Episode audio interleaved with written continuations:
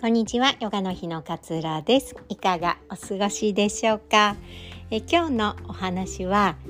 現実はシンプルというお話をシェアしたいなというふうに思います。この間、うちの子供がね、なんかあの、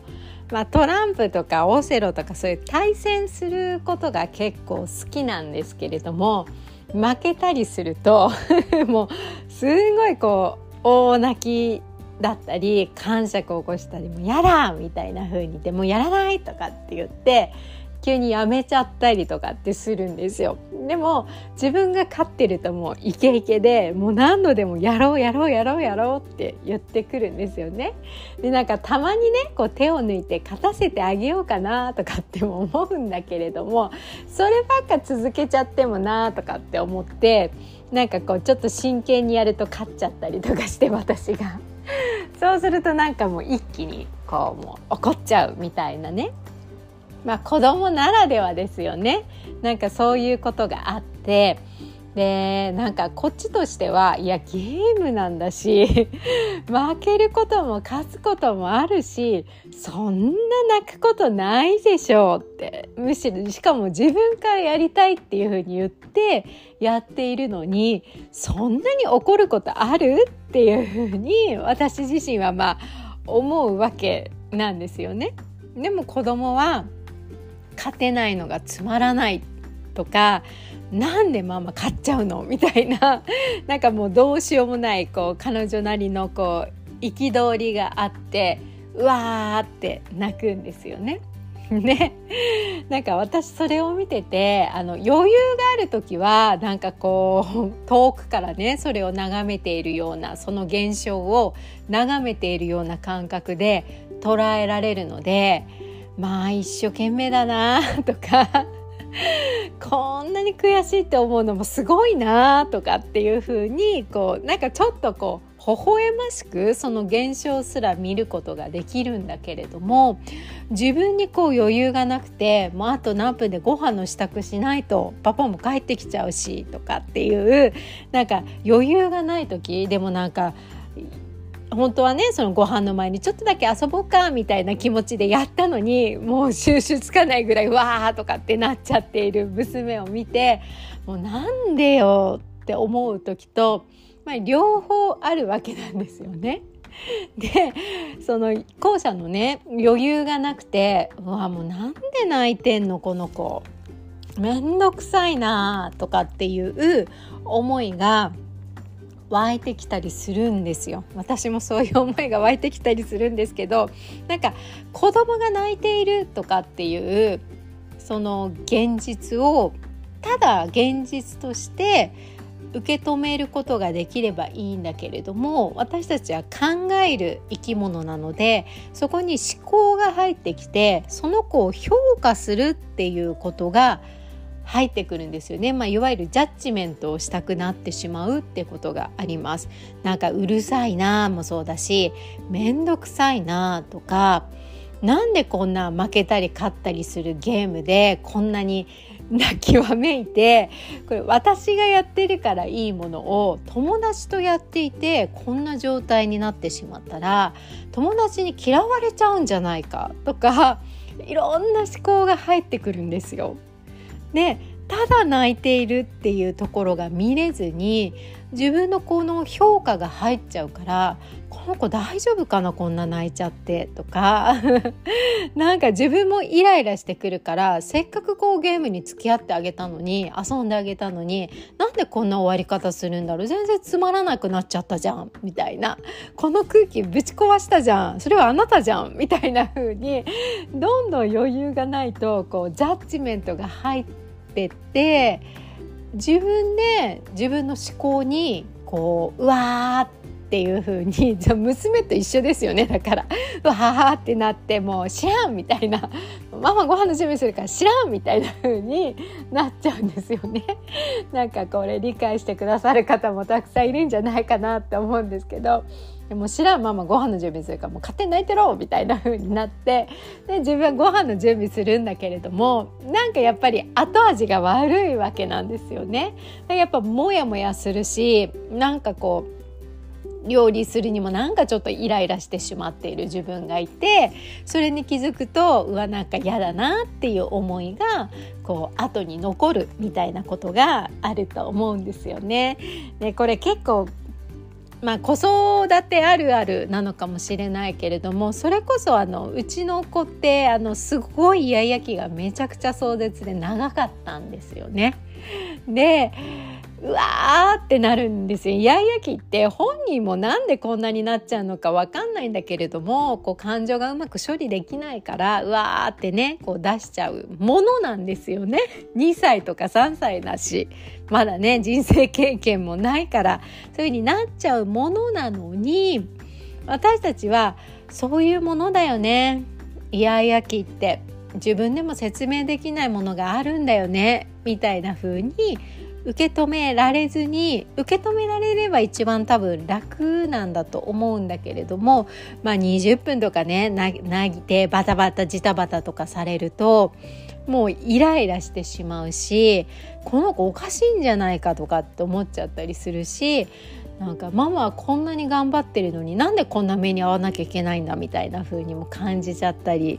するんですよね。だかこのジャッジメントをしないっていうのがこうむやみに思考を巡らさないっていうのが実は一番ストレスをためずに済む方法なのにジャッジするっていう方法を私たちでも癖のように選んでしまっているんだなっていうふに最近感じているんですよね。だからそのそれを癖として自覚してあげることってすごく大切だなと思っていてなんかこれ多分私のこの話結構うんうんって共感してくださっているリスナーの方がいらっしゃるんじゃないかなっていうふうに思うんですけれども私の性格がこうだからっていうよりもやっぱ人ってこうジャッジメントしてこう、ね、自分のリスクを避けようとする脳の働きがあるのでどうしても物事に対してこう判断するっていう癖があるんですよ。なのでこれを例えば私が怒りっぽいからだとか私の忍耐が足りないからだ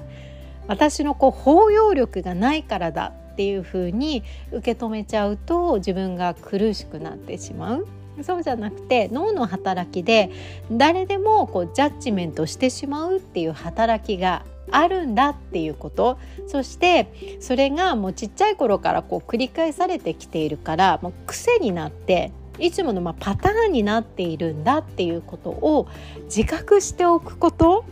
で結構救われることがあるなっていうふうに思ったんですよね。この自覚するってやっぱそうなんだっていうふうに見ているっていうちょっと客観的に見れている状態なんですよね。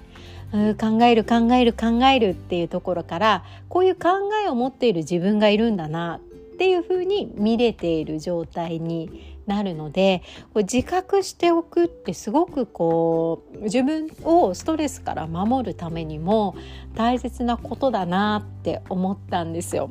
で現実って実はすごくシンプルで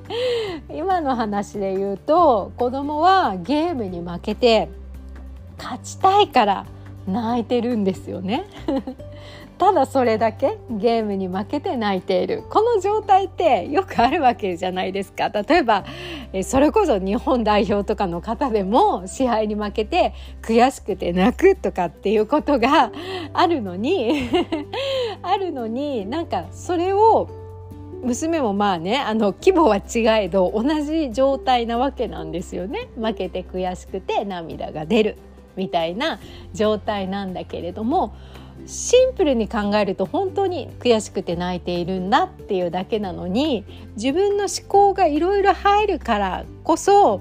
イライラを強くしてストレスを強くしてもう知らんみたいな風にこう自分がなってってしまうでも起こる現実っていうのはもう本当にいつどんな時でもシンプルなことが多いなっていう風に感じているんですよね。人間はやっぱこう思考があの考えるっていう力があるからこそいろんなことを複雑にして難しく捉えてしまっているっていうだけでただ現実ってどうなんだろう？この視点へ、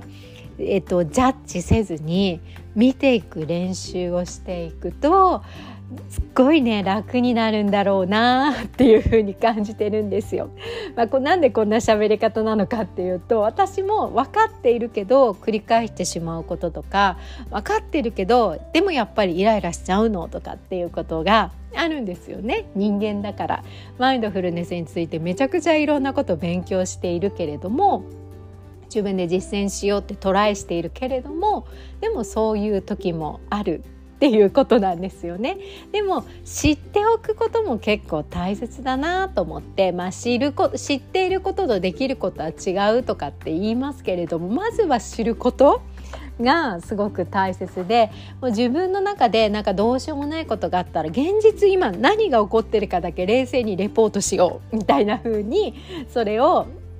一回こう実況中継のように「あ今娘はゲームに負けて泣いています」っていう風に言ってあげるとふってちょっとこう冷静になれるところが出てくるんじゃないかなっていうふに思います。結局ねあの生きてるとどうしてもこうねストレスって感じてしまう世の中だからこそ何でしょうねこう感じても自分でそれがうまくマネジメントできるようになってくると多分生きるがねどんどんこう楽になってくるんじゃないのかななんていうふうに感じて今日はこんなお話をさせていただきました。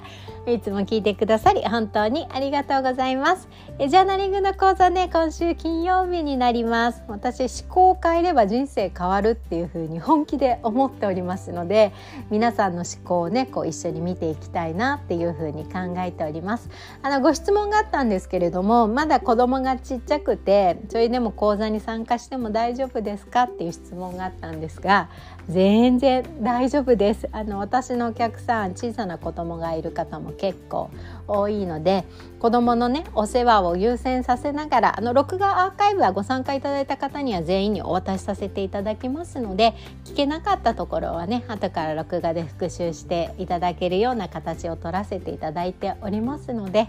是非ねあのそういう不安がある方は全然大丈夫なのでご参加いただければなというふうに思います。詳細このポッドキャストの概要欄に URL 貼ってありますので、えー、気になる方はチェックしてみてください。では今日もあなたらしい穏やかな一日をどうぞお過ごしください。さようなら。